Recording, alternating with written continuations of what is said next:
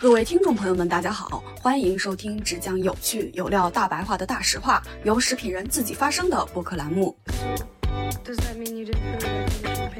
那其实他们的包装成本其实还蛮高的。他们包装成本挺高的，光瓶子估计就一块多钱了。这三种包装的可乐，它们的内容物是一样吗？所以通常塑料瓶呢，我们会灌气会灌的更多一点，它为什么会叫可乐味的苏打气泡水？和可乐本身有区别吗？这是有法规要求的。就是可乐其实里边有添加了很多各种各样的这种添加剂，其实是都有法规要求的，就是确保这东西是安全的。其实，在关于拧瓶盖这件事情上，包装工程师有什么考量吗？你们希望拧得开还是拧不开呢？然后中国的回收率我记得是挺高的，那应该也是在百分之九十多，并不是说我把脉动瓶设计的多漂亮，我很自豪，但是我把脉动瓶设计的很轻，我很自豪。可乐的最开始其实是调配错了的药，那其实现在的可乐还有药效吗？大家好，欢迎收听第三期的大实话，我是食品人岳婉柔。今天呢，在我旁边的是我的老朋友，二十年包装经验的硕哥，跟大家打个招呼吧。大家好，我是海硕，欢迎收听我们这期的节目。呃，硕哥从事饮料包装其实已经有差不多二十多年了，可谓是一个资深的老玩家了。海硕哥，简单介绍一下你的经历吧。这二十多年一下就把我说老了呀，大家都知道我都快四十了。啊，暴露年龄了，不好意思，这段如果你需要的话可以剪掉。啊、没关系。那其实这二十年的工作经验，基本是都是在饮料行业里边。我曾经做过饮料的乙方公司，类似于吹瓶机、灌装机这样的生产制造企业，也服务过甲方公司，在可乐和达能都有经历过研发包装的经历。哦，那这么看来的话，其实啊，硕哥不仅是二十年的瓶子玩家，更是资深的一个饮料收藏家以及饮料品鉴师了。好的，那我们进入今天的一个节目。硕哥最近呢，其实呃是我们夏天也是饮料的旺季，最近也确实在饮料圈有很多的热门事件，像我们的无标签可乐的上市，元气森林推出了可乐味儿的一个苏打气泡水，雪碧呢也从绿色的瓶子换成了白色的瓶子，新装上市。所以呢，我们今天邀请了你一起来完成这次的节目，想借这些热点呢，和大家聊一聊元气森林、白瓶的雪碧以及无标签可乐等这些话题呢，展展开来聊聊这些事件背后的故事。其中呢，也有一些项目是硕哥这边亲自有经历过的。以上综合呢，我们这期的节目聊到的话题会有饮料包装的一个演替升级、饮料包装塑料的回收、中外日常饮料回收以及包装的一个可持续的发展。同时呢，在这期节目的最后，我们还小藏了一个小彩蛋，希望大家不要错过。好的，那我们就请硕哥帮我们开一瓶汽水，开始吧。好的，那我们开始。好，那我们首先第一个话题呢，会来聊一个包装的演替。呃，硕哥，以您资深的经历来看的话，其实呃，碳酸水的鼻祖就是可乐相关的，所以我们今天呢，想先来以可乐为代表来回顾一下可乐饮料包装的一个演替的一个进程。好的，那大家其实也应该听到过可乐很多的传奇故事。那它最早是一个药剂师在药房里调配的一个治疗胃病的一个药水，所以它并没没有作为一个饮料在最早开发出来。那那个时候可能就提取了一些草本植物呀，然后加了一些这个呃气泡呀，加了一些糖呀，为了让它好喝一点，就在实验室勾兑了这么一瓶产品出来。结果大家意外的觉得好喝，所以开始慢慢的商业化。那在一开始最早的时候呢，我们那时候其实是没有易拉罐的，也没有塑料瓶的。那个年代太久远了，一八八几年的时候只有玻璃瓶。玻璃其实是从古到今一直在应用的一个材料。啊，不得不用玻璃瓶。对，所以他们那时候是从玻璃瓶开始的。嗯，但是到了一九四零年左右呢，就发明了罐子，就是就是我们现在易拉罐是吗？也不是易拉罐，就是其实罐子这个东西呢，是在一战时候就已经发明了，那时候哦是储存一些军粮，然后后蒸煮去长时间储存的一个一个包装材料。哦那一九四零年发明的呢，应该是不锈钢罐，就是可以用钢材拉成了一个薄壁的罐子。类似于现在酒一些精酿啤酒那种大罐子是吗？呃，对，就不锈钢的罐子。好，那其实罐子的本身呢，它其实是由两部分组成，一个是罐盖儿，一个是罐身。那我们现在叫易拉罐，其实是指的是它的罐盖是上面有个拉环，可以很轻松的拉下来，很哦很方便开口的。因为以前大家知道开罐头可能要拿把罐头刀吭哧嗯吭哧的去给它撬开来还会把手划伤啊、对，所以易拉盖儿其实是一九六三年才发明出来的。到了一九六三年以后，这个易拉罐的盖子配合了这个不锈钢的罐身，我们才把它合成了一个叫易拉罐的东西。它就方便很很方便打开，所以在饮料上也很有了很广泛的应用。那到最后到大概一九七零年左右呢，我们高分子科技的这个发展，各种各样的塑料材料被研发出来。那 PET 这个材料应该就是在那个时候被研究出来的，但最早呢也没有完全用到饮料这个行业。那饮料那时候还是被玻璃瓶跟易拉罐所霸占着。那到了一九八零年代呢，法国人开始研究这种新材料，发现哎，它其实阻隔性非常好，它也很适合做这种塑料的瓶子。那他们发明了这个第一代的这个吹瓶机，大概在一九九零年左右开始正式的商业化使用，然后才一拉呃这个塑料瓶才慢慢进入到了我们的生活里边。那从玻璃瓶到一个易拉罐，其实我觉得从安全性的角度来看，其实到塑料瓶还是有一定的很好的一个升级的。像玻璃瓶就容易打碎，然后会把我小朋友啊大家的手划伤。易拉罐呢，我记得小时候为了回收会踩扁它，然后那个金属的话也会把手划伤。这样来看的话，塑料瓶真的是就是又轻盈又安全。那从你们包材本身开发以及产品的需求来讲，可以聊一聊这几种包装的一个优劣势吗？呃，优劣势其实任何一件事情，就是你说它有一些缺点，它一定也有些优点，不然它就不会存在了。甚至是这么多年，你看从一八几几年存在的玻璃瓶到现在还在用，对吧？一九六三年的易拉罐我们现在也在用，那现在的塑料瓶是大量在使用了，所以它们本身也是各自都有各自的优点的。那缺点也很多，很明显。那刚刚你提到的玻璃瓶，那我不知道大家听众里边有没有稍微年纪大一点的，曾经在。啊，我觉得三十岁左右应该能听说过吧？就是曾经有一段时间，我们国内的啤酒瓶经常会发生爆炸的事件，就大家在街上撸着串儿喝着啤酒，突然砰一下，那炸酒瓶就炸了。充气充太多了是吗？呃，不是充气充充太多了，因为玻璃本身就是一个不定型体，它其实很容易发生爆炸。哦。然后它如果有些裂纹、磕伤，或者是一些受到环境温度的冲击，比如说烫了、冷了，它都会爆。那我不知道大家有没有这种经验啊？就一个玻璃杯，如果你突然接一杯冰水或者在热水下面烫一下，哦，会炸，就会炸。尤其越厚的玻璃越容易会炸。呃，其实跟厚薄关系不太大，跟玻璃的一些工艺和那个应力消除的一些技术会有相关性。但是玻璃瓶如果没做好就会炸，玻璃一个特性，所以它不太安全。嗯。那易拉罐其实也有爆炸过，然后曾经也有小朋友说眼睛被易拉罐炸伤了。哦。那易拉罐本身也是一样，它里边充气以后，那受到环境的一些影响。那比如说这个放到火边上加热了一下，或者放到冰冰箱里，大家记得啊，这个饮料一定是冷藏，不是冷冻啊。嗯。如果你放到冷冻就就爆了。冷冻结成冰一定是体积膨胀，那个罐子就凸出来了。嗯。所以这种情况下也容易造成易拉罐的爆裂，但是只有 PET 没关系，你随便动随便怎么样，它是不会爆的。都可以是吧？它是不会爆的，对吧？好嘞。嗯，当然塑料呢，它也有一种这种循环再再利用的可能性啊，也可以回收啊。当然，其实这几种材料，玻璃、易拉罐都是可以回收的。那其实我们发现的话，就是其实这三种包装，其实我们现在在生活中其实都是可以看到的。我们之前在跟听友中有交流，有听友提到，就是说他们觉得只有喝那个玻璃瓶的可乐才是真正的喝可乐。您就是怎么样看这个呢？就它只是一种情怀吗？呃，玻璃瓶我自己的理解啊，可能不一定对。我觉得玻璃瓶还是主要是以情怀为主，包括我们现在出现的北冰洋出现的二厂都大量使用了玻璃瓶。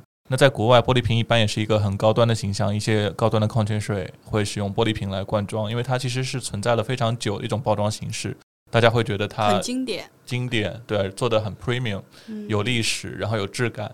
那玻璃瓶本身的重量很高，成本会很高吗？嗯，其实我们讲到玻璃瓶会有两种玻璃瓶，这个消费者可能不一定会很清楚。那我们一种叫回收玻璃瓶，一种叫小时候会把啤酒瓶拿个大框框卖回去，对，那种是回收利用的。然后一种是一次性的玻璃瓶，就不回收的。那回收玻璃瓶呢，稍微会偏重一点，因为它要经久耐用嘛，它可能会重复使用个十十几次。那这样的玻璃瓶，其实因为每次的灌装成本都在降低，它可能一开始一个瓶子挺贵的，但是你如果用十次，它就便宜了，分摊掉，就分摊掉了。那一次性的呢？它的确是为了这种像二厂的瓶子，就是一次性的玻璃瓶，它其实的确是为了品牌形象去做的。包括像我们现在那个王山楂、望幸福这些，那其实他们的包装成本其实还蛮高的。他们包装成本挺高的，光瓶子估计就一块多钱了。哦，那卖这么贵其实是有道理的。对，但是呢，回收瓶呢，的确一般很多消费者会觉得脏。我不知道大家有没有以前在小饭馆吃过，然后看到剩下的饮料瓶里面有烟头啊，有啊对这种挺恶心的。但是呢，一般拿到厂里都会经过这种很高温的水，还有检液的清洗，确保这个瓶子是洗干净了再去用的。明白，其实我们的工厂还是有非常严格的标准去保证我们食品的一个安全。那其实说到了这三种包装的可乐，它们的内容物是一样吗？因为网友经常会在网上引战说，他们觉得有的人觉得那个易拉罐的更好喝，有的人觉得玻璃瓶的更好喝。那它们的内容物其实是一样的吗？嗯，内人物如果不算二氧化碳的话，它们是一样的，就一样的配方、一样糖度，这些都是没有区别的。可能真相了哦。对二氧化碳的这个含量上会不太一样。就刚刚其实大家提到，就是刚刚也说到，玻璃瓶的劣势是会爆，但是它的优势是它对产品的保护性非常好，它不透嗯氧，也不透二氧化碳，所以产品在里玻璃瓶里理论上是最稳定的一种形状。形态哦那其他两种形式呢？呃，易拉罐也是一样，易拉罐连光都不透，就不会，哦 对它不会受到这个紫外线的影响，它不会受到氧气的影响，它不会受到这个二氧化碳逸失的影响。那塑料瓶呢，它其实是呃有一定的渗透性的，氧气会慢慢的从外界迁移啊塑料瓶里边。那塑料瓶里边的这个二氧化碳呢，也会慢慢的缓缓缓慢的释放到这个空气中。所以其实我们在灌装的时候，气体的含量是不一样，因为两种玻璃瓶和易拉罐它是不会衰减的。嗯你嗯，灌多少气进去，它就一直存在，一直到你喝的时候，它还是那么多气。但塑料瓶如果放了三个月，气就变少了。所以通常塑料瓶呢，我们会灌气会灌的更多一点大概灌多少？啊、我们是以体积来换算的。嗯那比如说一份水四点二倍的呃四点二倍体积的二氧化碳嗯，是这是塑灌在塑料瓶瓶的。那玻璃瓶和易拉罐灌多少呢？啊、玻璃瓶易拉罐一般在三点二左右吧，都灌了百分之二十五。啊，那我们当时的一个设计原则就是，其实我们觉得这个气泡在三倍二氧化碳的时候，消费者喝到是最爽的，就是你、嗯你会有很有气的感觉，你也嗯会很、觉得很爽快。也没有觉得因为气太多会觉得不舒服口对。，四点二呢，其实其实是一个比较高的气，就是刚刚下生产线的饮料其实是气比较足的。嗯，但是在塑料瓶它会慢慢渗透，可能到你拿到手里两个月以后，它已经降到三点二左右了。那你喝到的时候，它是个刚刚好的产品。哦，那也就是说，我理解，我买了一瓶塑料瓶的可乐，我刚买的时候其实气是最足的。然后如果它放了一买了一箱，然后三个月之后喝，就是正好的一个状态。如果六个月、九个月喝的时候，其实它已经没那么多气儿了，对气就不足了。所以有的时候大家买到可乐说，哎，这个可乐。不好喝，然后没有之前的感觉，其实有可能只是因为保质期比较久，它的气儿没有那么足了。其实还是一样的配方，气不一样，可能喝起来口感的确会有轻微的差别。就刚刚在讲到，就是这个玻璃瓶的这个阻氧，其实对口味影响也挺关键的，因为氧气渗透进去以后，一些香精会慢慢产生氧化，产生一些异味儿，所以其实阻氧是很关键的。那易拉罐罐产生这种阻氧的效果跟玻璃瓶其实差不多，但是易拉罐内壁呢，其实是有一层塑料高分子材料的涂层的，这个涂层可能会轻微的带进异味儿。会让你觉得这个产品的饮料喝起来有一点点变化。那塑料瓶呢，因为它会透气，那它嗯气少了以后，你自然会觉得它这个呃口味会有体验上不一变化，然后它氧气也会进去。嗯那产品氧化了以后，你会觉得哎呀好像不太新鲜。比如说，如果是我们今天是一个柠檬类的产品，柠檬是很容易氧化的这种 flavor，、雪碧，对雪碧这种，如果你放时间久了，它一定会是这种不太好闻的、不新鲜的柠檬的味道。然后玻璃如果买瓶里的雪碧的话，一定会比塑料瓶的好喝一点，我个人感觉啊。哦，玻璃瓶的雪碧对瓶，因为它的包装的一个问题。好的呀，那我们接下来的话，就是因为元气森林最近也很火嘛，它推出了一款可乐味儿的一个苏打气泡水。然后呢，我想问一下，就是它为什么会叫可乐味的苏打气泡水？和可乐本身有区别吗？其实挺不一样的。可乐味儿，我觉得就是一个啊概念吧，啊，它是一个可乐的。香精，它并不是可乐。那那可乐本身是什么呢？其实大家可以看一下那个产品的标签啊，有个小窍门儿。嗯当你看到什么这个果味儿饮料、嗯果汁饮料，其实是不一样的东西，对吧？一个是加了果汁，一个是加了它根据你加了这个多少量的果汁有关系，对吧？你加嗯百分之二点五，你可能可以算是果味。然后你加了百分之十以上，你可以算果汁，然后纯果汁可能又是另外一个概念。其实可乐也是一样的，嗯你看可乐的标签下面有一行小字，它叫可乐型气呃碳酸饮料。那这三个字不是乱写的？呃，不是乱写的，是有法规要求的。就是可乐其实里边有添加了很多各种各样的这种添加剂，其实是都有法规要求的，就是确保这东西是安全的。因为可乐刚进中国的时候，大家也不知道这是什么东西，那一定势必会对它有一个国国家的标准去限定它。所以可乐型汽水这几个字本身是对应一个相关的一个国家法规，它的配方要求是有一定的一个呃法规的一个限定。对，比如说那个里边的咖啡因法法律上就规定就要，我记得应该是小于一百五十 ppm，而且也只有可乐型的你可以加，其他的可乐味儿应该是不太能加咖啡因这样的东西的。明白，对，它是跟它原来的配方就已经规定好了，它是这一这一型的，了解。所以它只是一个可乐风味儿的一个苏打气泡水。对，它只是一个风味儿吧。嗯，好的。那其实包装和内容物其实是在一个产品生命周期中，它们相互相处是最久的。嗯，刚刚刚你说了它是苏打气泡水对，吧？对，可乐味的苏打气泡水儿，那其实苏打气泡水呢，它里边一定会添加一些小苏打，嗯，那碳酸氢钠这样的东西，所以它才能 claim 叫苏打气泡水。这苏打气泡水五个字也不是乱写的，就苏打其实也是有国家规定的，就你一定加了碳酸氢钠，一定过要加上小苏打这种东西。它其才能实会让叫苏打口味更好一些。呃，它会平衡一些酸度吧，我我个人感觉它是为了口味的一个考虑。嗯，对所以其实，在包装上的每一个字都代表着不同的意义，然后有些东西也是有法律要求的。对，然后呢，我们在开发的时候也会去考虑到这些东西，嗯就是呃不同类型的产品对于包装的呃这种呃使用也是不太一样的。嗯那举个例子说吧，就是说我们这个易拉罐儿，嗯，那这个它碳酸金属，它是金属的，那跟液体一定会产生一些反应，嗯，呃，会导致呃长时间存放以后会有渗漏。那刚刚也就像生锈一样。呃，对，类似的概念吧，因为嗯现在是铝的嘛，它也不嗯会生锈，但是它会被慢慢的氧化化掉，然后它会穿掉，对吧？嗯我们叫这个叫什么的？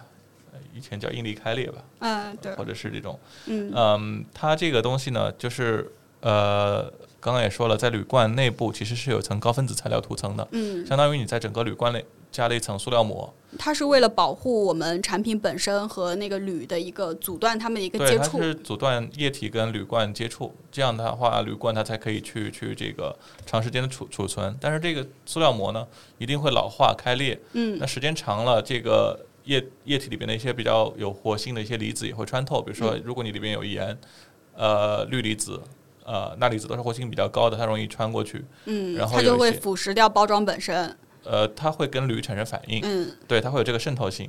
那所以我们一般考虑这一点的话呢，一般我们在产品的保质期内，比如说九个月以内或者十二个月以内，我们会考虑用什么样的高分子材料涂层，确保它的安全性。嗯但是呢，有些限定版的可乐，我就知道有可能有些有些人有收藏，我自己也会有一些嗯，像迈克尔·杰克逊的罐子呀，或什么的这些限量罐，我们像传家宝，想呃放个十年对半十年的我曾经。就有比较惨痛的经历，就我收集的一系列的这个城市罐，就是因为这个事儿，时间长了放久了，它漏了，所以整个书架上都是可乐，而且还是陈年可乐，这三年以上了。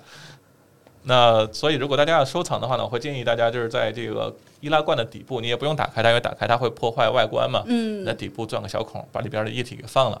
那这样的话，你套罐子放那儿，你可以放很久。明白。这里有一个收藏的小建议哦。带着饮料就不要放太久了。哎，对，好的。那其实我记得硕哥您最早是学那个工业工程、工业设计是吧？嗯，是。其实，呃，饮料瓶子算是您专业的一个部分。您之前我记得您一直聊过一个您参与过的一个很经典的案例，叫脉动的案例。当时其实这件对我影响还蛮深的，记得是好像是为了每个瓶子减重四点五克。能聊聊这个事情当时的一个经历吗？或背后有什么思考？嗯，好的。那我其实学工业设计跟包装一开始的关系并不太大。那最早去做设计呢，是做平行设计，在一家做吹瓶机的公司做平行设计这一块儿。那慢慢的去呃加入了达能，做了脉动的这个。那这块儿的设计呢，并不是为了外观的设计了，很多时候是一些结构上的设计，让它来更轻量化。所以我并不是说我把脉动瓶设计的多漂亮，我很自豪，但是我把脉动瓶设计的很轻，我很自豪。那这个结构的设计呢，呃。这个记录应该已经保持了十二年了。从一零年时候，我把这个脉动瓶减到了从三十三克减到了二十八点五克，到现在为止没有进一步的减重，因为当年已经减得非常极限了。再有呃任何一点减轻，可能会对瓶子本身产生比较大的影响。嗯，也就是说，在保证消费者相同体验的一个基础上，然后尽量的去减少呃包装的重量。一方嗯面呢，就是降低成本；另外一方面呢，在运输啊什么什么物流上面，应该也会有一些成本上的减少。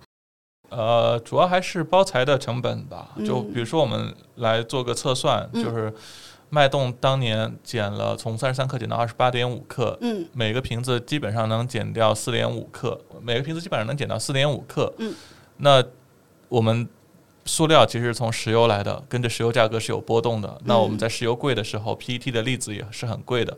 那我记得最贵的时候可能到一万两千块钱一吨，呃，一克克就是一点二分。一点二分钱，嗯对吧？比较便宜的时候也要去到六七千块钱，那基本上也在呃零点0.65零点六五到零点七之间吧。嗯所以一个瓶子我们减了四点五克，它其实可以节约的瓶子呃成本就在三到五分钱之间，哦那其实是蛮大的，因为脉动的量挺大的。呃，脉动的量，我之前有查数据说在，啊二零一三年到二零一五年，它的终端的一个销售额差不多是在六十七亿、八十六亿，甚至到一五年它是销售的额是九十八亿元，所以基本上一年可以降个几千万的成本吧。对，你可以按照瓶子一瓶四块钱算，它的销销额跟瓶子除一下，就得到它大概一年生产多少瓶子了。嗯那这些瓶子每个瓶子省了三分多钱，其实是挺多的一一笔嗯钱的。确实很厉害。可以跟我们分享一下当时开发过程中的一些故事吗？对，因为瓶子呢，其实我们并不希望消费者知道我们做过减重。对，你们会觉得偷偷的降了哎，成这个本对吧？把成本慢慢降了，是不是会有什么样不一样的体验，对吧？嗯消费者会有抱怨的。所以我们在做减重的时候，最好的方式是让消费者没有感知。那这样就所以它长得是一模一样。哦长得不太一样。那讲到两个概念，因为塑料瓶我平时摸到嘛，就是嗯有些瓶子很摸，明显摸的软不拉的，有的瓶子就很硬。对，所以你们会保证就是减重前和减重后摸手感基本上感受不到这种明显的差异。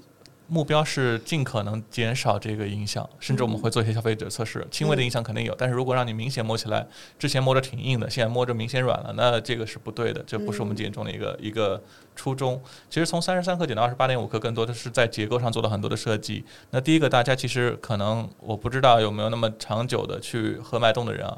有印象，就最早的脉动瓶跟后来的减重的脉动瓶看起来外观上没有明显的差异。其实我们在很多的结构上做了加强，呃，加强筋也好呀，或者是在一些呃局部的结构上做了一些细微的调整，但是这些细微的结构可以让这个瓶子更加耐压，更加有这个持握的手感。其实反而减重之后它变得更好了。呃手感，基本上差不太多，不能哦一一般做减重很很难说你减下来比原来更好，嗯，但最起码你要能做到一致性。一致性吧，就是如果有太大的差异，消费者肯定会不满意的。嗯那这边有一个故事，其实可以讲到，就是其实为了减重，大家都想了很多的办法。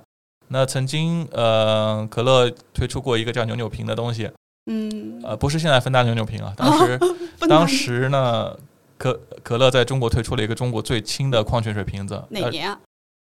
哪一年我倒不太记得了，可能嗯是在一零年到一三年左右吧。嗯但是那时候姚明出来做了形象大使，在上海，他的概念就是你喝完瓶子。用手一扭，它就会扭成一个很扁的、很麻花的哦形状，很方便你回收。嗯，那瓶子也做的非常的轻，非常的薄。结果呢？呃，结果消费者在打开瓶盖的时候，那水可能有时候就就哦，握不住，凸就一下就就就标出来了。对太软了，这个是对，所以以有时候过分的减轻呃材料在结构上又没有做加强的话，消费者其实是没有办法去接受的，会影响到他使用的体验。看来一个包装的一个小小的瓶子，其实要考虑到的还是挺多的，要考虑到消费者本身在使用上的一些个便利性。对，那讲讲夜不能寐的故事。嗯，然后包装开发人也挺惨的。我记得当时做脉动给我印象最深的一个故事，就是大家都知道饮料厂那种快消类的产产品是非常忙碌的，天天都在嗯生产，对，每天都在出。倒班，我当时投过饮料厂的简历，他告诉我要倒班，然后我不去了。要倒是，所以我们在做研发人员要做测试的时候，最后一步除了我们在实验室里做一些东西，然后我们最后的验证一定是要放到生产线上，确保我们设计的瓶子是在生产线上是能能用的，嗯能稳定运行的。所以我们会到生产线上去做这个真实的生产线的测试。那基本上生产线是不太会空给我们这些研发人员的，他要先满足销售和生产。哎，对，尤其到饮料的旺季哦，对我印象非常深刻的是在广东，然后经常我们是半夜十二点告诉我们啊，一天的生产结束了，现在你们开始可以用这条线了，空给你们用。然后我跟我的小伙伴们，这个负责质量的同事呀，负责嗯生产的同事，连夜加班儿开始做我们的测试，看这个新的瓶子在生产线上灌装的好不好呀，这个跑的顺不顺呀，然后装到箱子里以后有没有什么异常啊，去记录这些数据，去确认这个瓶子是 OK，最后可以生产的。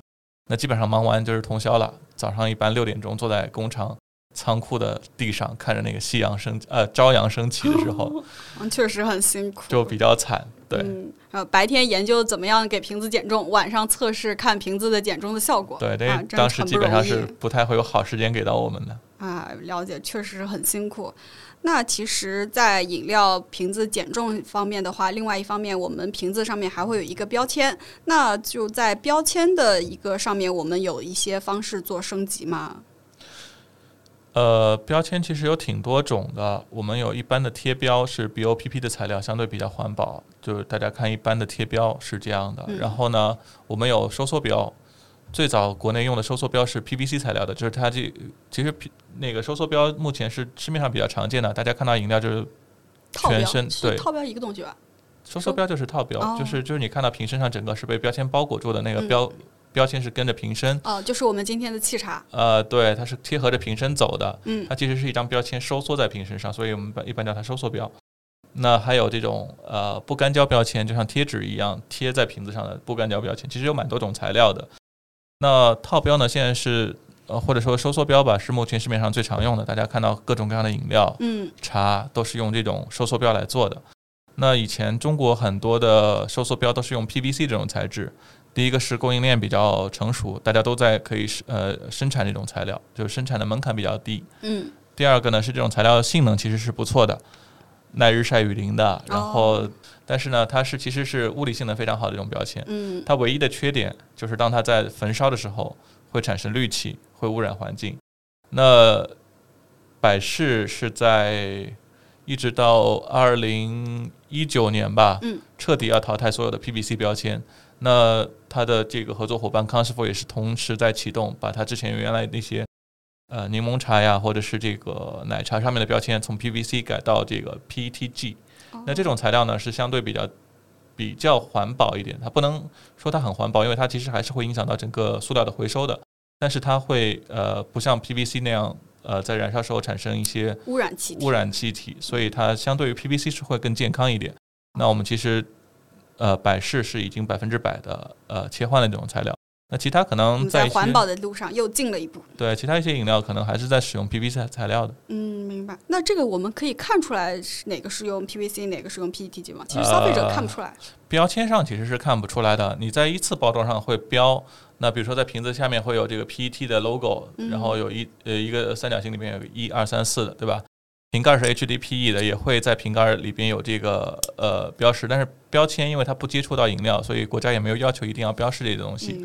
所以标签呢，呃，如果你有经验，你可以摸得出来。哦，这两种塑料模式不一样的手感，PVC 可能更韧一点儿认一点。，PET 更脆一点儿，但一般不是业内人士真的是看不出来的。哦，了解。所以，但是我们现在知道了，百那个百事可乐的所有的包装的一个标签，它都是一个不会产生污染的一个材质来做的。那接下来我们聊一聊那个无标签可乐吧，最近也蛮火的。无标签可乐其实，呃，它无标签可乐本身去掉的标签是什么？它如果没有标签的话，因为我们知道现在产品的一些基础信息其实都在标签上写的。如果没有了标签的话，是不是就代表消费者没有获没有渠道去获得足够的产品信息呢？啊、这个这个的确是挺可以聊一聊的，因为有一个无标签的项目，就是我去整个完成的。那我当时也看到一些对无标签的评价，有很多人说啊，奸商呀，你是为了减成本把标签都去掉了。其实本质上来说，这个标签呃去掉的成本并不高。啊、那去掉标签，它去掉的是呃在环保环节里边的一些回收上的困难。哦，对，因为我们其实，在瓶回收塑料的时候要把瓶子跟标签分开的，所以你为了更好的回收塑料，你其实是要把标签人工的剥离或者机器的剥离，或者是水去冲洗，其实会有能耗产生。如果你去掉了标签，其实这些呃对于环保的这些流程里边会起起到比较大的作用。那刚刚讲到的产品信息呢，那我们目前想到的方案其实有挺多的，就是我们。呃，我当时做的那个项目呢，呃，是整包销售的，不可以零散拆卖，就是你没标签的瓶子一定是整箱的。那在整个外箱上面，你会加一个产品的信息。我们也把无标签可乐的产品照片放在了 show notes 里面，有兴趣的伙伴呢，可以去 show notes 里面获得相关的一个产品照片的信息。那当时我做那个项目呢，其实是一个三合一的项目，我做了几件事儿，一个是把标签去了，嗯，一个是在瓶盖上呃印刷的油墨的去除，那瓶盖上是呃油墨也不会影响到这个回收的这种渠道。第三个是在外外包装箱，就是我刚刚说印产品信息的这个外外包装箱的收缩膜上面，嗯我用了回收的材料，因为目前一些回收材料使用还是会在外包装上面更多一些。好的。那还有别的渠道吗？一些其他品牌是如何让消费者获得足够的一个信息？嗯、比如说业内的东鹏吧，它其实做了一个大数据的这个呃一瓶一码，它是通过扫描二维码来看到的这种哦。信息、啊，它不一定是一瓶一码，它可能就是一个普通二维码，啊，告诉你它的这个产品配料表。所以就是说，我们买到东鹏的饮料，它无标签饮料，其实我们没有标签，但是可以通过扫描二维码获得足够的产品信息。对，因为法规是有要求的，就必须要提供给消费者有信息的产品，不能说是给一个三无的东西，啊，是的，消费者还是要保证你自己对于产品的一个知情权。那其实，呃，我们也知道，在饮料行业中经常会存在 “me too” 事件，大家为这事儿也经常吵来吵去的。嗯，那无标签可乐这件事情到底是谁先做的呢？无标签可乐其实挺有意思的，我觉得这是在国内第一次颠覆，就是百事比可口做得快。刚刚你提到 Me Too，嗯其实这这两乐一直是呃经常被 Q 出来的。呃，最早那坦白说，一定是百事先 Me Too 可口的，可口先嗯做大了，然后百事说我五分钱，我比你便宜啊，我比你好喝，嗯，我做盲测，口味跟你差不多，比你稍微好一点儿。那后来慢慢有了品牌形象以后，那就不会 Me Too 的那么厉害。但是两家一般都会盯着你上了什么，我也要上什么；你有什么，我也要做什么。那这个事儿呢，最早呢其实是从韩国开始的。韩国人因为不像日本回收系统那么好，他为了去在他的环保整个的供应链环节中产生影响力，他去掉了标签。第一次是百事二零二零年吧，二零二零年在，韩国上了无标签品，然后三周以后，可口在韩国也推出了无标签品，这么快，Me 对 Too 事件这么快，就大家就是拼的很快嘛，但是看嗯。谁做的好，其实因为先做的人会有更充足的准备，可能在嗯。环环各个方面环各个环节上会想得更周全一点。然后 Me Too 其实有时候就是为了快速去去追赶。那在国内的话呢，是也是百事，因为在韩国有了成功的经验，得到了很多消费者的支持。那国内我说我们是一个大品牌，我们也希望给消费者一些正正能量吧，嗯正面的支持。所以百事是在二一年的四月二十二号地球日的时候，今年是吧？二二年对，好像是今年吧，今年推出的。嗯，今年嗯，对我有看到相关的那个新闻，今年四月二十二号，对。那其实呃，刚刚我时间记错了，我是就是二一年就开始做这个事儿了。啊，那不好意思，那个那个韩国应该是二一年，不是二零年。二二一年是吧？对，二一年，嗯就差了差了半年嘛。就二一年我开始着手做这个事儿，因为要准备东西其实挺多的，嗯比如说去掉印刷，消费者会不会有不满意？我们其实要去做消费者测试的。嗯然后盖子上有做浮雕，其实我另外一个同事研究了很久，怎么让这个浮雕看起来比较立体，能感知到这个产品的 logo。嗯那这个环保膜，刚刚提到那个膜里边加了回收料，我另外一个同事也是做了非常久的时间，去验证这个回收料做的膜行不行。所以这三个东西合成一个非常环保的概念，我们推出了市场。然后，呃，地球日的时候很骄傲的宣传了一下。那可口应该是七月份吧嗯，才上，在国内追的稍微慢了一点。当时百事上了以后呢，其他品牌也追了好多，比如说像东鹏也是那个时候出来的，嗯就做了二维码。然后应该还有康师傅也也做了这个概念，啊，康师傅有，我记得有一个茶也是无标签，对，也看到了，嗯康师傅有无标签的茶，然后因为不在一个行业内内嘛，我们就一般看先后都看两乐，对吧？谁先做嗯谁谁后做。对，啊，毕竟碳酸水和茶还是两个赛道。对，这次百事是稍微快了一点儿，还是嗯不错的。好，那其实还是挺不容易的，从三个方面来做一个真正无标签，让消费者能够认同的产品。那刚聊了可乐，我们接下来来聊一聊雪碧吧。其实呢，雪碧作为可口可乐在中国的一个核心品牌，我们也查到说，其实雪碧在中国的一个呃，在中国的可口可乐的一个销销售中占到了三分之一，其实还是一个相当大的一个体量。尤其对于我们这代人来讲的话，就是绿色的一个瓶子，在在我们就是陪伴了一代又一代的人长大。其实绿色等于雪碧，其实是一个非常深入人心的。那就这么一个拳头产品，就忽然从绿色变成了白色了，这其实我个人感觉还是挺冒险的。对，对于品牌来说是要下很大决心去改变它的品牌形象的。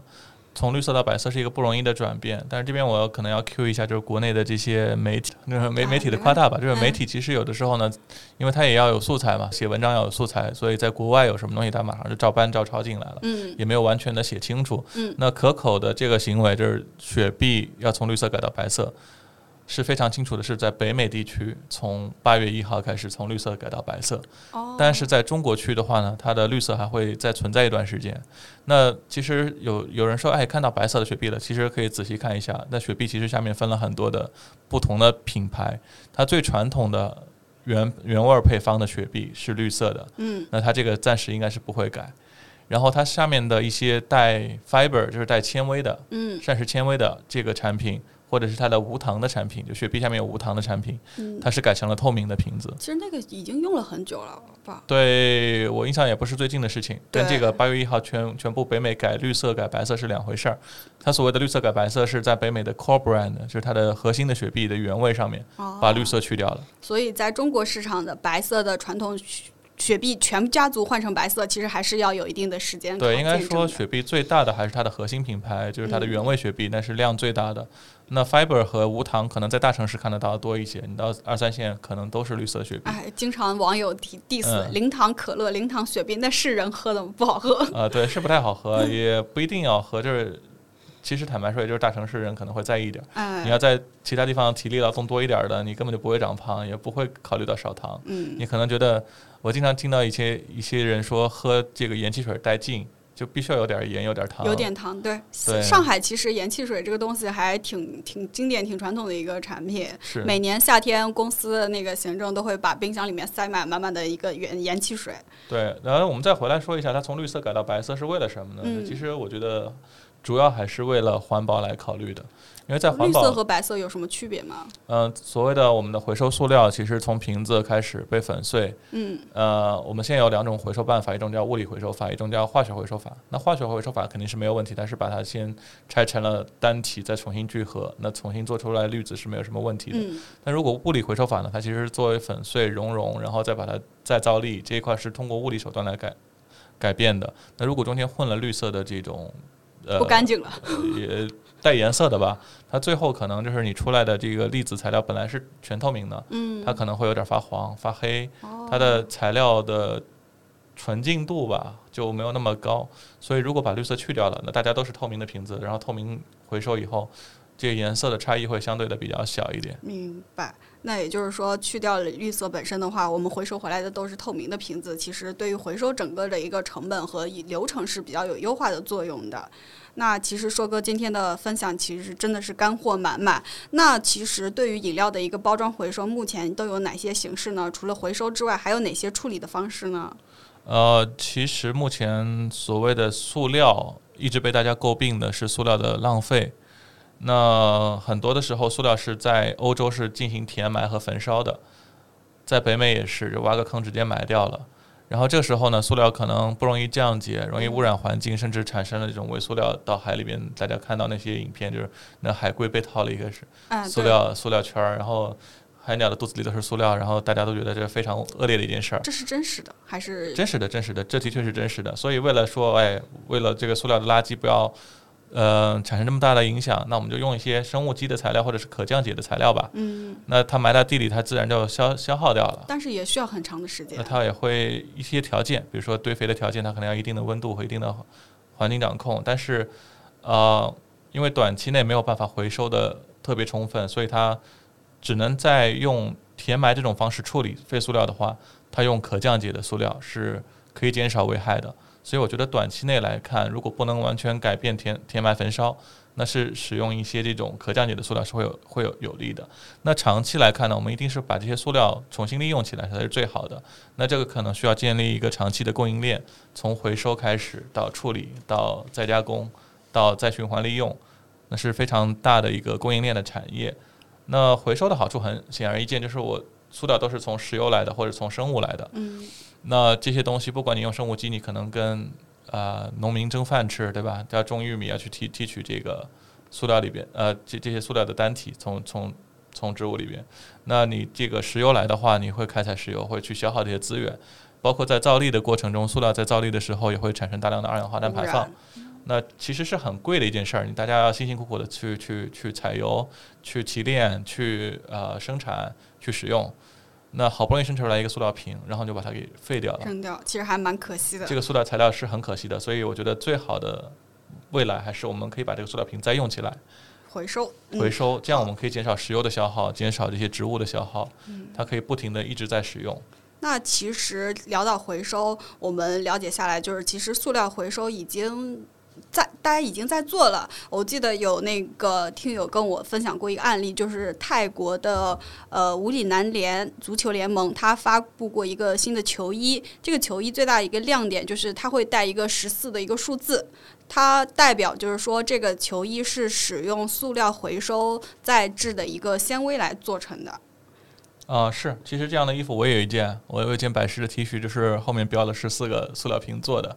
哦，所以大家其实真正的可乐发烧友，大家都还是有在关注这个其实。这是呃，坦白说，塑料回收的这个事儿啊，塑料回收，我们刚刚讲的塑料回收，一直是想说从这个塑料瓶回收到塑料瓶，嗯，但其实塑料一直是在回收的，在我国其实回收率还是挺高的。那它现在回收呢，并不是再重新使用到食品接触的材料，而是去下游，比如说我们塑料瓶在国内以前收回来以后去压 DVD 的碟，哦，哦，然后做成小板凳儿，然后做成化纤，然后纺织进衣服。就是非食品的一个使用。对，其实坦白的说，这种饮料瓶的回收还是挺不错的，就是用完了以后大家都回收起来把它用了。嗯但是到下游材料以后，通过各种改性染色，你要再去回收就不可能了。所以其实一般做成化纤以后，这个塑料的价值是非常低的，它混放在所有的这些其他的这种纤维里边，很难再去把塑料提取出来。然后做完衣服，如果你真的是要扔了，这个塑料就彻底浪费了。我记得可乐也曾经推过一个包，它是叫二十四包，代表着每个包由二十四个饮料瓶子做成。同时呢，它上面会有一个小的一个标签，是一个蓝色的小房子，上面印有一个独一无二的门牌号码。其实呢，这个小房子曾经来自于福利于雅安地震中义基金救济的帐篷，经过消毒、剪裁、印制而成。每个包呢都是一份专属的心意，每卖出二十四只就可以负担起灾区的一顶救灾的帐篷。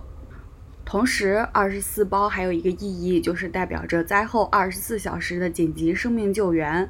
这个包可谓是背后的故事，可谓是意义满满。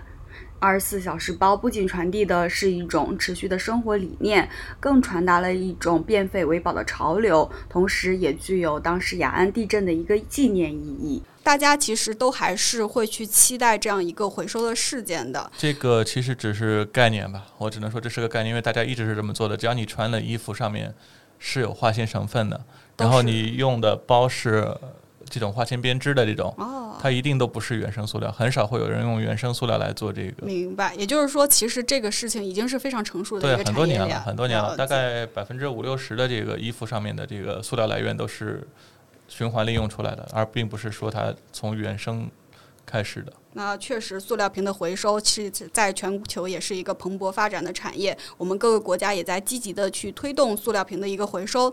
当时呢，我记得就是呃做了一下功课，查到就是说，呃，二零一七年的时候，日本消费者和企业他们的一个塑料瓶 PET 的回收可以做到百分之九十二，而那个欧洲。的数据只有百分之五十九点八，美国只有百分之二十九点二。那其实，而同时呢，日本说他们的目标会在二零三零年实现 PET 瓶的一个百分之百的回收。为什么日本可以做到这么高的回收率呢？呃，其实刚刚我们讲到无标签瓶子的那些设计，呃，在韩国跟中国还不错，但是日本可能就没有这个概念，因为日本人他在做标签的时候，他就会设计一个在标签上很易于撕开的一个小口。那这个环保意识，日本人很早就有，他们这个塑料也一直在循环在利用。呃，那他从小就教育孩子垃圾要分类。那在扔饮料瓶的时候，他们一般都会人为的把这个标签手工的剥离，然后把标签扔到标签的地方，把瓶子扔到瓶子地方？完成第一次的分类。瓶盖有可能日本瓶盖好像没有分，因为瓶盖的材料跟 PET 不一样。那如果从呃回收的话，其实不影响。明白。对，但是评标因为有时候会结合的比较紧，所以有时候是没有办法去完全去去影响到这下游回收的。那也就是说，除其实除了这种套标、这种可以意思的这种评标之外，还有一种就是我们的有些饮料的标签，比如说像喜茶的那个果茶，它是用不干胶去粘上去的。那这个东西怎么回收呢？这个就挺麻烦的，有时候你撕不干净，胶水就会残留。那呃，其实我是觉得有些品牌它用这样非常 fancy 的包装吧，嗯就不干胶标签其实挺贵的，挺贵的，嗯印刷也挺精美的，看起来产品很高端，但是它的确是挺不环保的一件东西，挺不 eco 的。呃，首先它是用纸张的复合纸张，对吧？嗯它的印刷可能有烫金、烫银，或者是有各种各样的印刷方式。呃，这些对于森林也好啊，对于这个印刷产生的废水也好啊，都是一种一些污染。那它背后那层面胶呢，也会有很多种种不同的胶水形式。那现在目前是有一些可以通过热水冲洗掉的嗯胶，但这种胶呢，一般人家不太愿意用。贵呃，倒不是贵，就是容易脱落。就是你哦如果热水很容易清洗掉的，哦，那消费者可能今天稍微烫了一下，我这标签儿都掉了。他可能在外面晒一会儿，可能标签就掉了呀，或者是呃在冰箱里放瓶身上有冷凝水，那标签也会滑落呀。投诉太多了。就就会有比较多的这种事儿，所以一些环保胶水呢也不一定敢用，就是用那些粘的越结实的、越牢的，那肯定是越不环保的。反而更污染。呃，对，那肯定会有残留嘛，有残留它一定会，但是玻璃呃粘在 PET 上可能会有一点，玻璃嗯可能又是另外一个故事。嗯，不过你刚刚说喜茶应该是 PET 瓶的，那对它是贴一个。不干胶，那除非它用的材料比较环保吧。那希望它用的是比较环保，我没见过。啊，对，很这个希望吧，嗯。嗯，那其实说到我国的一个废收的回收，大概是一个什么样的情况呢？我国其实挺有意思的，我国做的不比日本差。日本它可能是通过全民的教育，然后嗯大家有这个意识去分类，而且它可能通过个人的行为减减少了很多工序。那我国其实很早以前就认识到废品回收这个是一个很有利可图的事情。就是我们从小我不知道大家有没有印象，去卖易拉罐、卖塑料瓶儿。就我我我这种八零后肯定是干过这事儿，卖完了这个钱我还能去换点糖什么的，嗯、还挺值钱的。我记得易拉罐可能以前是一毛钱一个。对，一到两，我我小时候是两毛，两毛是吧？哦十年中间隔了十年是几分钱一个，我忘了，反正都是有价值的东西，也会有很多的这些城市上面的这些专门去做这个生意的人，他们会上门来回收，哎，推着车叫叫着说，哎，收收废品，然后有有他们这些人在，他们是第一道从消费者手里回收了一些东西，然后呢，他们会到第二道到废品回收站去分类去处理，第三类的就是从各类的这这种塑料也好，金属也好，再到下游的加工厂，就我刚刚说的做小凳子呀、做 DVD 啊，都是从这边出去的。那包括做化纤的，可能也会从他们那儿去收购原料，所以这个系统其实曾经是非常好的。然后中国的回收率我记得是挺高的，那应该也是在百分之九十多。哇，这么高，对，只是最近呢，就是因为这个经济发展好了，然后大家愿意赚这些小钱的人少了，然后甚至一些大城市就觉得这个市容市貌嘛，这种、嗯，这种要靠消费者自己自觉去放到可回收的一个包装回收垃圾点里面。对，垃圾站都搬到郊区去了，甚至都已经搬到三线城市去了，所以这个垃圾站都找不到，所以它的整个供应链是被破坏的。明白。那其实塑料瓶的使用给我们生活确实带来了很大的便捷，但同时也给就是环境增加了一个比较大的负担。随着我们环保意识的一个不断的深入，其实越来越多的品牌方和企业也开始关注到环保啊、可持续相关的话题。那么在减少环境污染、实现可持续发展的一个过程中，我们像两乐这样的巨头或者一些新锐的品牌，分别扮演着一个什么样的角色呢？就讲刚刚其实讲到一个供应链的问题啊，就是中国现在的这个废品回收的供应链被慢慢的因为经济发展产生了破坏。那其实巨头来说，它就是重建这个供应链，让大家知道这个整个供应链是有利可图的。他们要重造这个从消费者这边可以回收的角色，可以去分类的角色，可以去重新造粒的角色，然后到最后去使用。那这个整个供应链里面其实有很多可可能有不同的产业。那你有回收产业，你有造粒产业，你有这个在利用的这些。循环起来，那去造这个供应链呢，要付出的代价非常大，要付出的代价是很大的。销量越大，责任越呃大。，对你没有量的话，谁去做这个事儿呀？对吧？嗯你告诉我就今天帮我收两个瓶子，肯定没人收。嗯你要告诉人家说，你帮我找两万个瓶子过来，一个给你多少钱？那就会有人去做嘛。所以这个大巨头呢，它一定是能带动整个供应链的。那供应链发展了，其实整个行业也就产生了一个正向的循环，就是一个良性循环。如果起来的话，那这只有是从巨头来做了，因为你你作为一个小品牌，你很难产生这样的影响力。那像两乐现在的一些承诺就是什么“天下无废”啊，“无塑成废”啊，其实更多的情况像是说，最好这个塑料不要产生废气，嗯能再利用。那两乐现在提到的呢，就是这个塑料，我们刚刚现在说的回收，是从饮料瓶到饮料瓶的一个回收，而不是说从饮料瓶降级使用。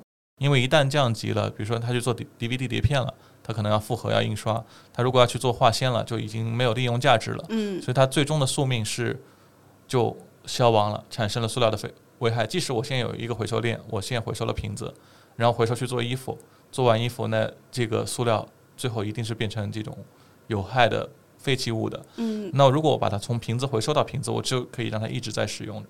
那现在已经有瓶子到瓶子这样的回收的案例吗？啊、有，其实在国外已经很多了，在北美、在日本、在澳洲，甚至在越南都已经开始了。他们用的就是再生塑料瓶。对，用的再生塑料瓶，但是因为再生塑料呢，在我们国家的法律法规还是不允许的情况下，我们现在没有办法再通过瓶到瓶的回收，让它始终的转起来，一直在使用。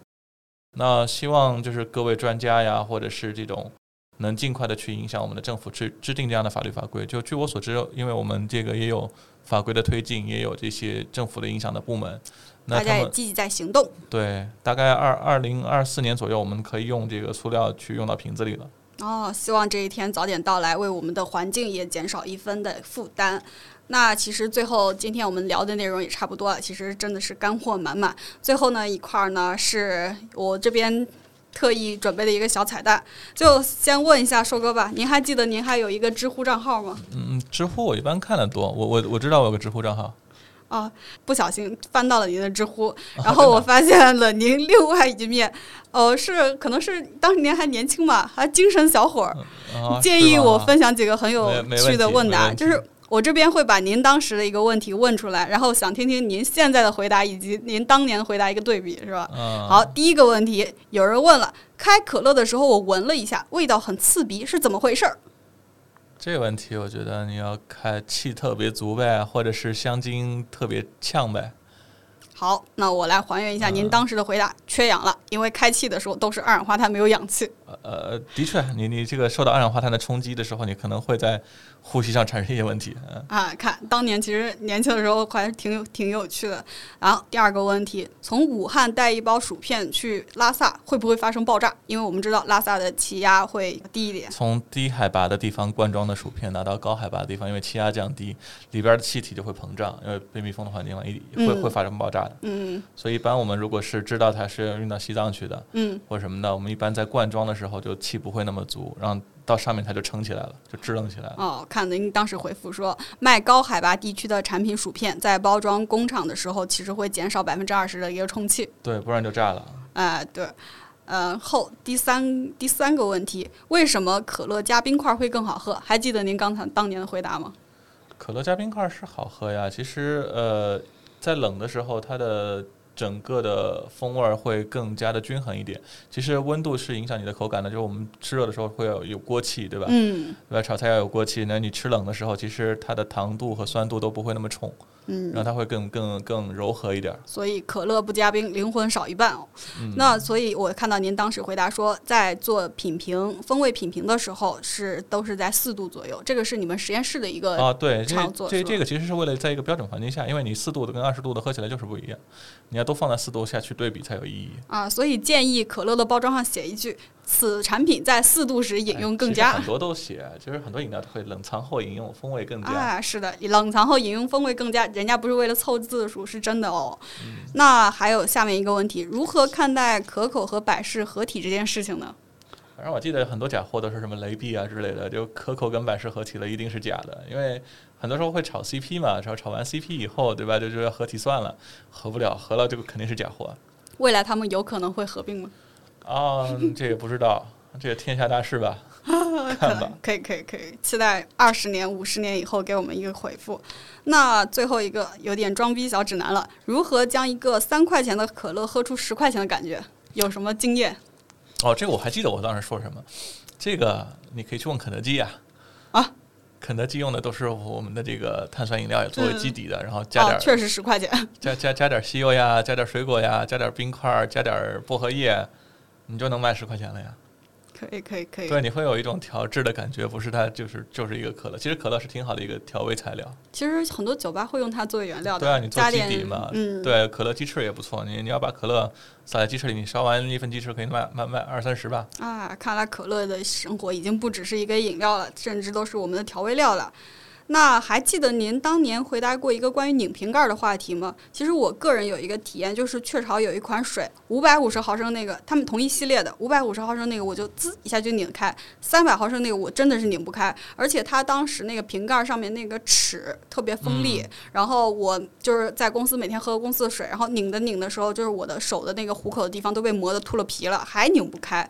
其实，在关于拧瓶盖这件事情上，包窗工程师有什么考量吗？你们希望拧得开还是拧不开呢？这个我觉得是一个很好的话题啊。你希望你拧得开拧不开，你旁边要是有个帅的小哥哥的时候，啊，那必然拧不开。我觉得你甚至可以反向拧一下，稍微拧紧点儿，让他说：“哎，我拧不开，你再开一下试一试。”对吧？嗯就其实是可以这样的，哪怕你能拧开，也可以那个体现一下男友力。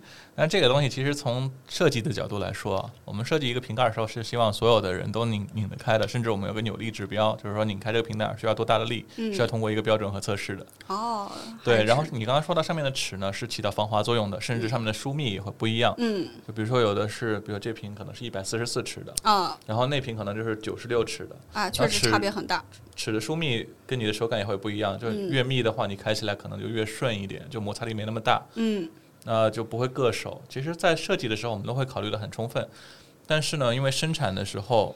有的时候那个设备可能下去的力稍微大了点儿，比如设设备没有调试好，嗯它下去拧盖儿的力稍微大了一点儿，就像我刚刚说的，你反向再拧紧一点儿，嗯，它有的时候会有波动的，就可能这两瓶好开，那两瓶就不好开。了所以一般你说你要拧不开，那基本上都是超出了我们应该设计的标准范围外，才会拧不开。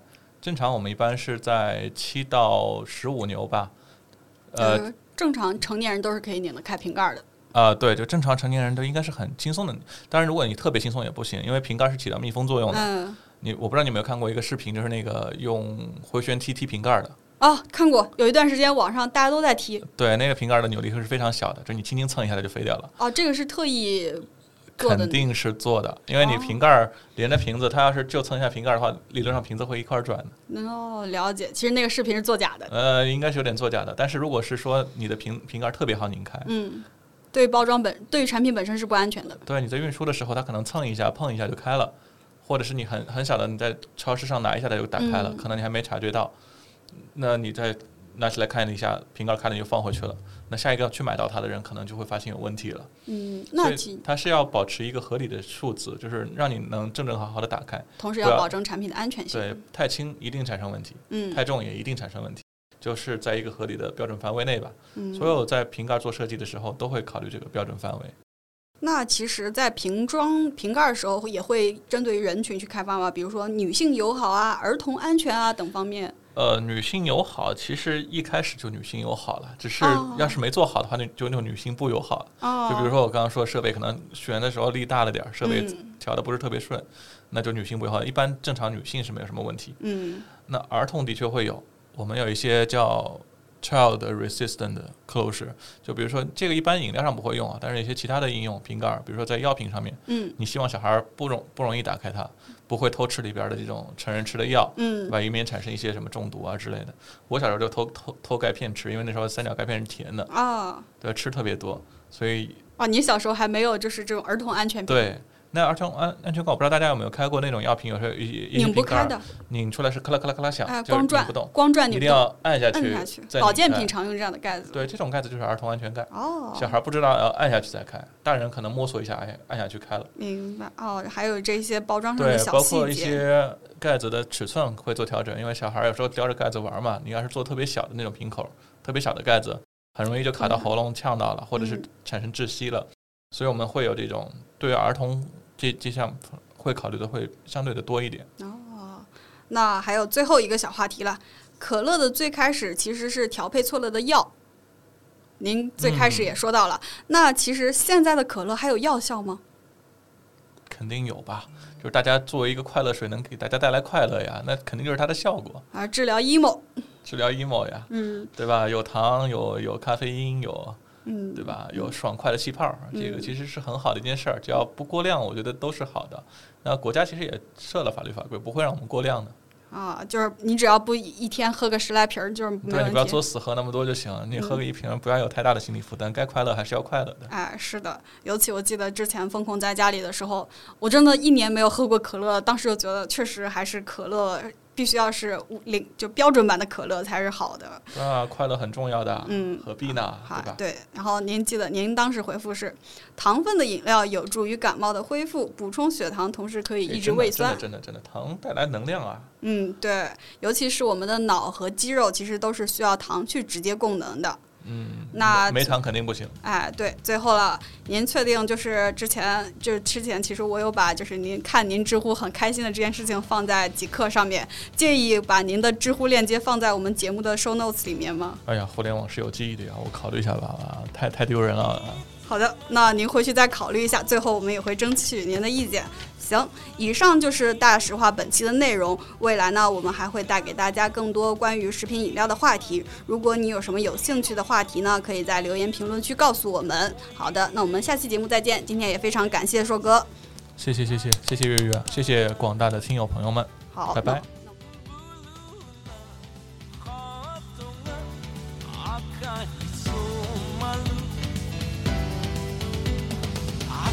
coming. Look for one night, I spy.